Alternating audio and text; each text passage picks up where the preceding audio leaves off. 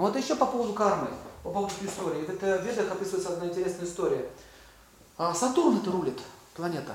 То есть э, она наделена Всевышним такими полномочиями управлять вот такими вот кармическими раскладами. Поэтому линия Сатурна на руке находится вот здесь. И по этой линии можно увидеть, когда чего у вас начнется. А в гороскопе это можно увидеть в виде э, транзитов или периода Сатурна. Садосати этот период начинается, 7,5 лет. В этот период начинается отработка нашей кармы. Либо хорошей, либо плохой. Поэтому планета Сатурн нельзя сказать, что она плохая. Она может вам и богатство дать, и удачу. То есть пришло время пожать плоды, которые ты посеял. Так вот, однажды э, Дурга вместе с Шивой отмечали день рождения Ганеша. Ганеш, знаете такой слоник? Ганеш вообще, он родился с нормальной человеческой головой. Это был нормальный ребенок. Никакой он не слон. Вот, и все отмечали этот праздник. По, а, в, в мире богов, боги живут на звездах. И, короче говоря, собрали всех э, известных э, этих девотов, и у них такая традиция, как все приходят, берут ребеночка на ручки, дают ему каждое свое благословение. Представляете, столько богов каждый дал свое благословение.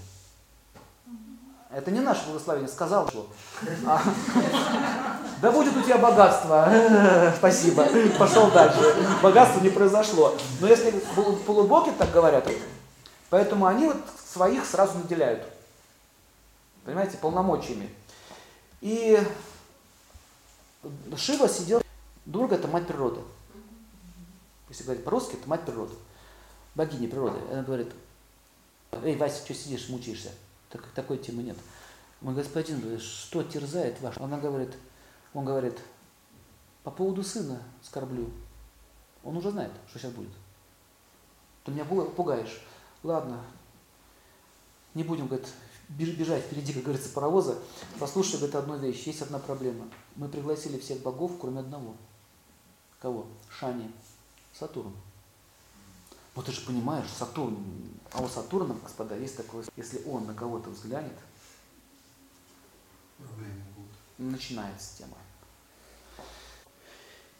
И что я хочу сказать, что э, вот этот вот мокша, мокша, входят долги по мокше, мы попадаем в такие ситуации.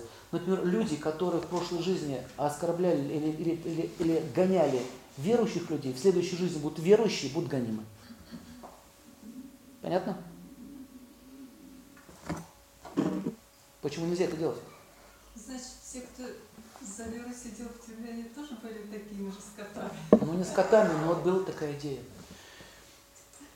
Я вам пример скажу. Одна женщина, она в прошлом была ученая. Вот эти. Послушайте, это лучше так, зато ты поймешь быстрее. Люди ходят страдания, они быстро получают реализацию. Понимаете? Это изделие.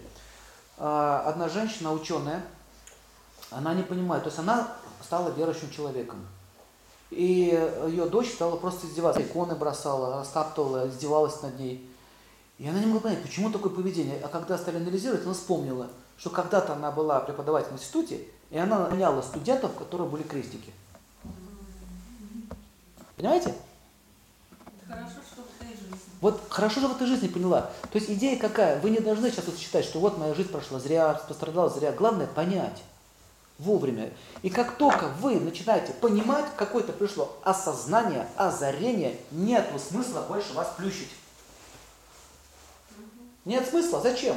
Они же там не гестапо. Издеваться ради того, чтобы издеваться, понимаете? И нужно что? Чтобы человек понял, что как не надо жить.